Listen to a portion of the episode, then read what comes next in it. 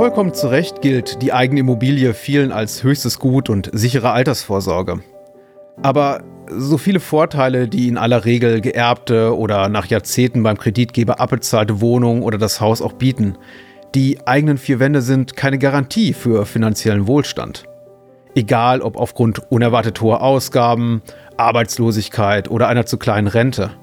Knapp bei Kasse kann man auch im Eigenheim sein. Und an einen klassischen Bankkredit ist in solchen Fällen oft kein Herankommen. Womit wir schon mitten im Thema sind. Ich zitiere jetzt mal, warum nicht einfach das Vermögen nutzen, das bereits in der eigenen Immobilie steckt? Verkaufen Sie bis zu 50 Prozent und setzen Sie Ihr schlummerndes Immobilienvermögen frei, ohne die Eigentümerschaft oder Kontrolle über Ihre Wohnung oder Ihr Haus einzuschränken. Zitat Ende. Das zumindest verspricht ein namhafter Anbieter von Immobilienteilankäufen. Ehrlich gesagt lesen sich neun von zehn Werbetexten auf den Webseiten solcher Unternehmen ähnlich. Und der Markt boomt. Was wirklich dran ist am schnellen Geld, das angeblich zwischen Stein und Beton versteckt ist und nur darauf wartet, durch einen Teilverkauf ja freigesetzt zu werden, weiß mein Kollege Volker Schmidtke von der Verbraucherzentrale Berlin. Ich habe ihn mit meinen Fragen zu den Geschäftsmodellen solcher Anbieter, deren Zielgruppen und den Risiken des Immobilienteilverkaufs gelöchert. Um Vertragliches geht es natürlich auch. Daher noch der kurze Hinweis vorab. Wenn wir im folgenden Gespräch ein, zweimal von den sogenannten AGB sprechen, meinen wir damit die allgemeinen Geschäftsbedingungen, also die Vertragsbedingungen des Kaufanbieters. Mehr müssen Sie im Vorfeld aber nicht wissen, um sich nach den nun folgenden 20 Minuten etwas informierter zu fühlen. Dafür sorgt mein Kollege Volker und ich freue mich, dass Sie dabei sind. Sie hören genau genommen der Podcast der Verbraucherzentralen. Mein Name ist Patrick Lohmeier und nun viel Spaß mit unserem Gespräch.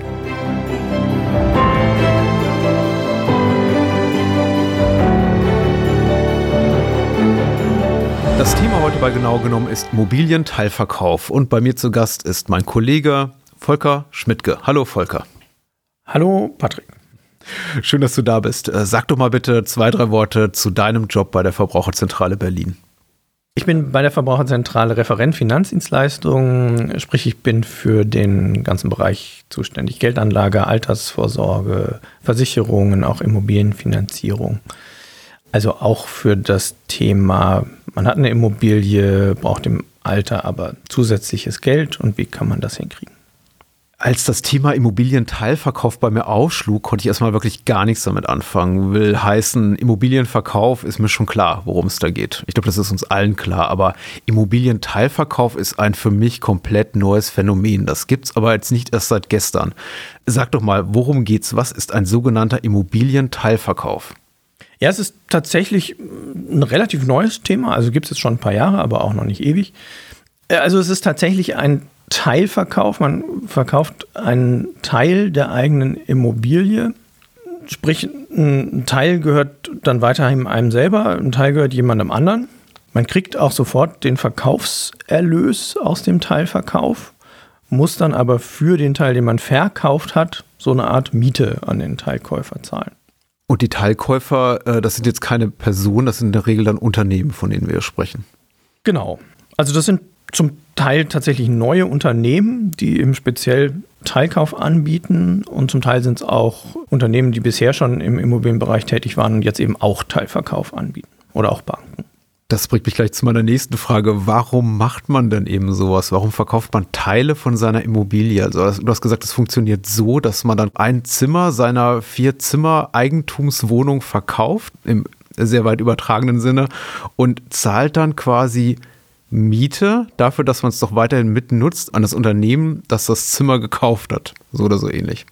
Ja, also man verkauft kein einzelnes Zimmer, sondern man verkauft einfach 20 Prozent mhm. oder bis zu 50 Prozent der eigenen ähm, Wohnung. Der Vorteil ist eben, man, man kriegt Geld, wenn man zum Beispiel zu wenig Altersvorsorge, äh, laufendes Geld hat, aber eine eigene abbezahlte Immobilie. Und man kann den anderen Teil der Immobilie behalten, kann ihn also gegebenenfalls auch vererben und man kann weiter in seiner Immobilie wohnen bleiben.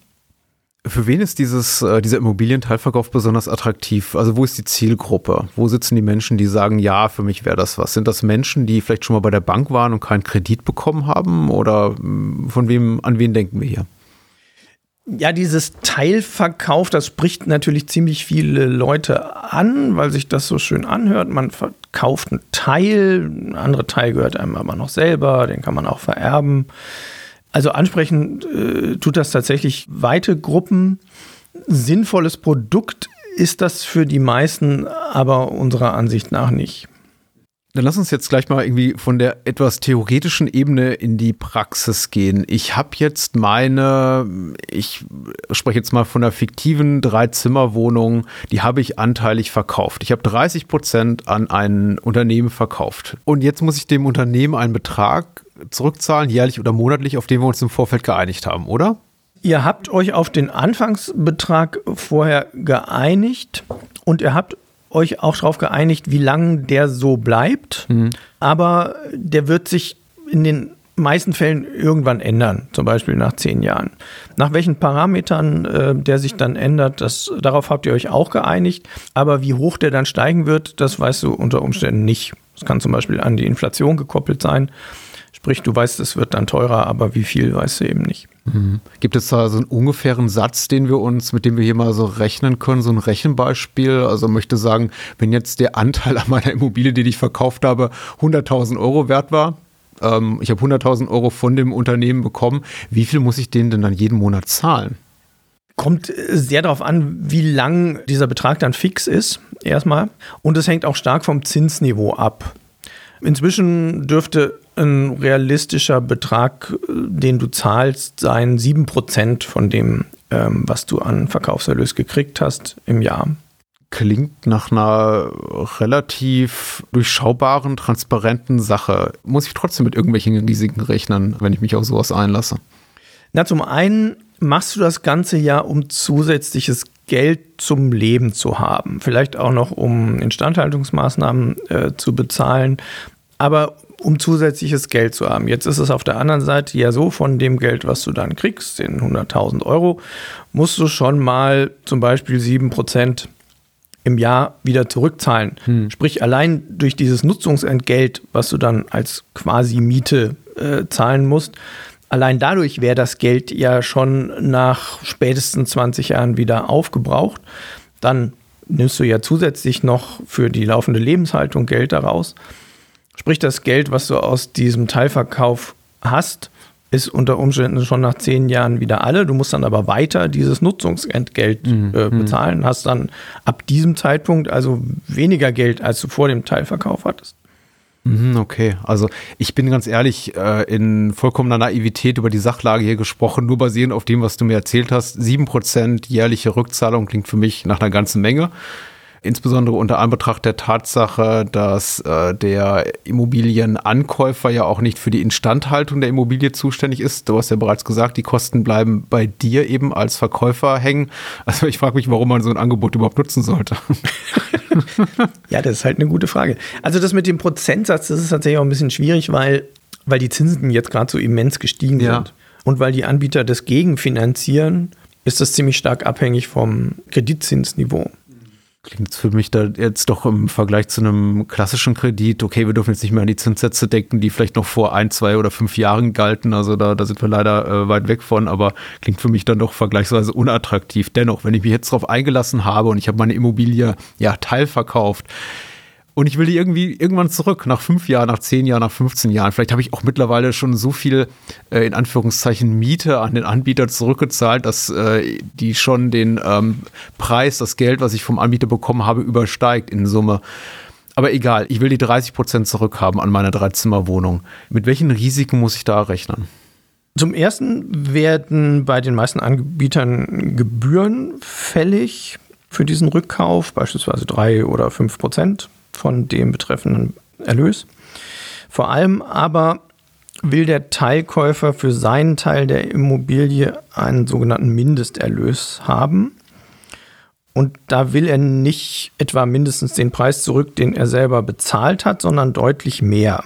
Wenn der Wert der Immobilie deutlich gestiegen ist, dann musst du dem äh, Teilkäufer natürlich mehr zahlen, als äh, du damals von ihm bekommen hast. Das ist dann aber ja okay, weil der Wert der Immobilie insgesamt ja auch gestiegen ist. Mhm. Es ist aber ja durchaus nicht unwahrscheinlich, dass der Wert der Immobilie gefallen ist und die ihm als Marktpreis eigentlich weniger zahlen müsstest, als du damals bekommen hast. Das geht aber nicht, weil du ihm mindestens diesen Mindesterlös zahlen musst. Also musst du ihm unter Umständen deutlich mehr Geld für dieses Zurückkaufen deines Anteils bezahlen, als du damals bekommen hast von dem Teilkäufer. Mhm, mhm. Und wer legt den ähm, Wert meiner Immobilie fest zum Zeitpunkt des Verkaufs, aber eben auch zum Zeitpunkt des Rückkaufs? Das äh, machen Gutachter. Das ist auch unserer Erfahrung nach ähm, gar nicht das Problem.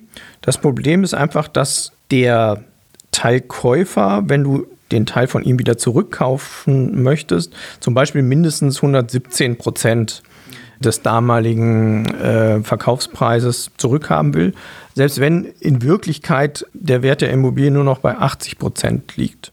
Mhm, mhm. Okay, das ist ja interessant. Und ähm, hat da irgendwo an irgendeiner Stelle der Gesetzgeber die Hand drauf, also dass solche Werte nicht ein gesundes Maß übersteigen, weil das, was du jetzt genannt hast, zum Beispiel, das klingt für mich noch einigermaßen realistisch. Also in einem Rahmen, wo ich sage, ja, das verstehe ich, wenn ein Anbieter das in seine AGBs packt, von wegen, ich will am Ende mindestens damit 120 Prozent wieder rausgehen, zehn Jahre später oder so.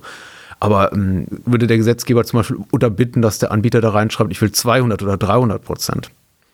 Also bisher ist das gar nicht reguliert. Aus unserer Sicht ist das auch schon ein gewaltiger Knackpunkt, wenn der Anbieter da reinschreibt, er will mindestens 20 Prozent mehr haben, als er damals bekommen hat, wenn die Immobilie in Wirklichkeit gar nicht im Wert 20 Prozent gestiegen ist, sondern sogar 20 Prozent gefallen ist, dann ist das ja deutlich mehr, was du ihm zurückzahlen musst, ähm, als der Marktpreis der Immobilie wäre. Generell ist das gar nicht reguliert bisher, der Bereich Teilkauf, Teilverkauf. Okay, dann heißt es also in diesem Fall, wie, wie, so oft, leider muss man sagen, es bleibt den Verbraucherinnen und Verbrauchern gar nichts anderes übrig, als selber oder ihren Rechtsbeistand einfach ganz penibel in die AGBs gucken zu lassen. Ja, und auch zu rechnen. Also sich das einfach mal durchzurechnen. So und so viel kriege ich, dann überlege ich mir, okay, nehme ich mal das Szenario an, der Wert meiner Immobilie fällt das kann ja vom jetzigen Preisniveau aus durchaus ähm, sehr gut sein. Und meine Erben wollen äh, den Teil äh, der Immobilie wieder zurückkaufen. Was heißt das dann real? Wie viele Gebühren kommen dann noch drauf? Auf welchen Betrag hat sich dieses Nutzungsentgelt nach 10, 15, 20 Jahren summiert? Da ergibt sich dann in den meisten Fällen schon, dass man zur Erkenntnis kommt, dass das insgesamt kein sehr attraktives Modell ist.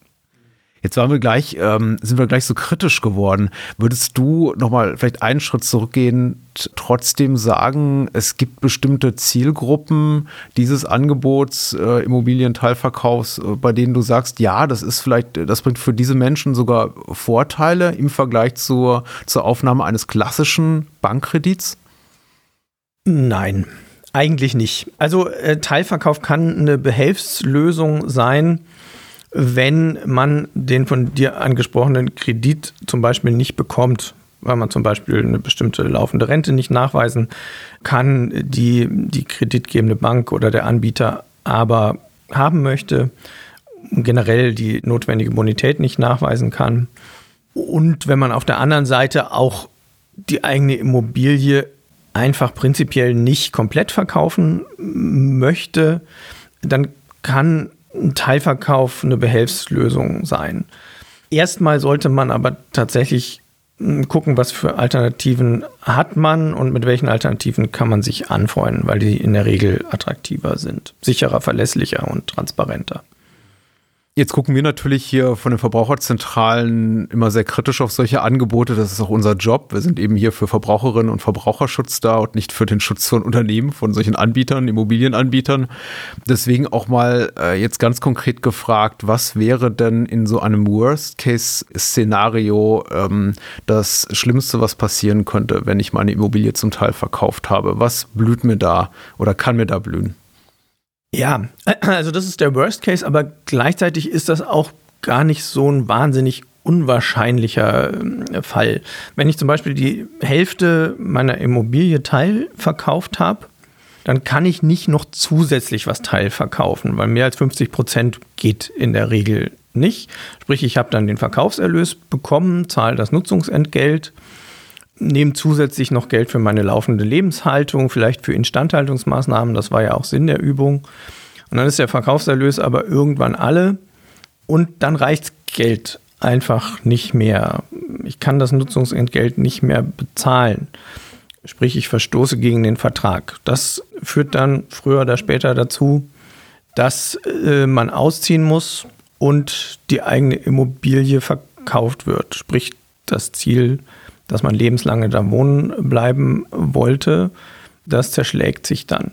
Weiterer prinzipieller Nachteil ist, es wird früher oder später Instandhaltungsbedarf anfallen in der Immobilie, die einem dann noch zum Teil gehört. Instandhaltungsmaßnahmen muss man aber bei den am Markt gebotenen Teilverkaufsmodellen komplett selber zahlen. Also sprich, man als Eigentümer zahlt die ganzen Instandhaltungskosten, profitiert da aber nur noch zur beispielsweise Hälfte von, weil einem ja die Immobilie nur noch zur Hälfte gehört. Ein weiteres Risiko ist, diese Anbieter, die Teilverkauf anbieten, sind zum Teil ja auch neue Anbieter. Die können ja pleite gehen. Die selber haben diese Teilkäufe aber ja auch wieder bei der Bank finanziert. Sprich, wenn der Teilkäufer pleite geht, kann es auch dazu kommen, wenn ich die Immobilie dann nicht selber zurückkaufen kann, dass die zwangsversteigert wird und dass ich auch ausziehen muss.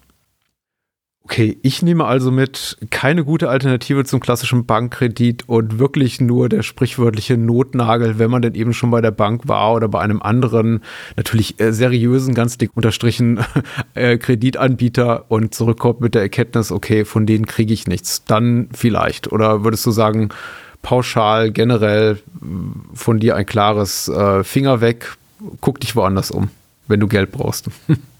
In Einzelfällen, wie gesagt, äh, möchte ich nicht ausschließen, dass es mal tatsächlich äh, eine, eine sinnvolle Option sein kann.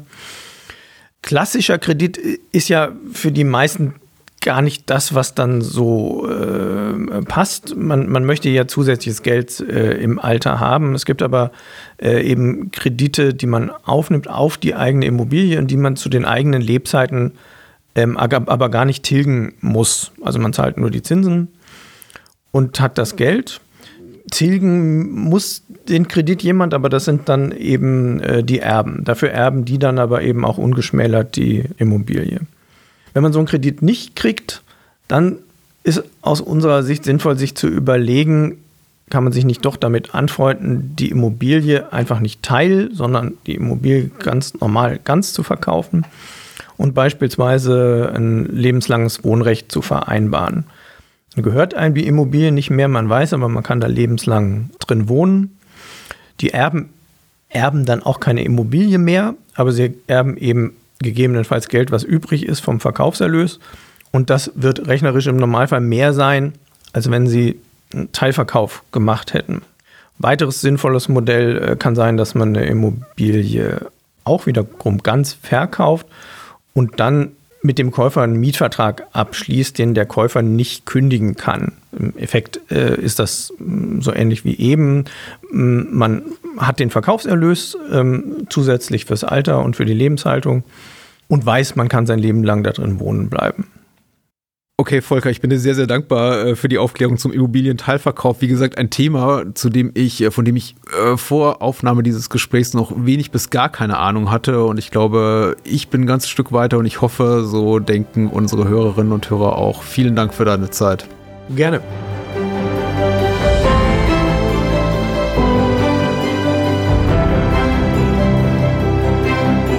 Ich möchte mich bei allen Menschen bedanken, die die Produktion dieser Podcast-Reihe ermöglichen und natürlich bei Ihnen fürs Zuhören.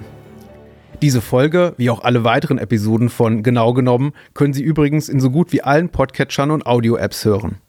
Dort können Sie diesen Podcast auch kostenlos abonnieren, worüber ich mich sehr freuen würde. Und über eine positive Bewertung sowieso. Mehr rund um Rechte und Risiken beim Immobilienteilverkauf und viele weitere Informationen rund ums Eigenheim finden Sie auf verbraucherzentrale.de. Wir hören uns hoffentlich in der nächsten Folge von Genau genommen wieder. Bis dahin erreichen Sie mich für Feedback und Themenwünsche per E-Mail an podcast.vz-bln.de. Dies war genau genommen der Podcast der Verbraucherzentralen. Mein Name ist Patrick Lohmeier und ich freue mich auf ein Wiederhören.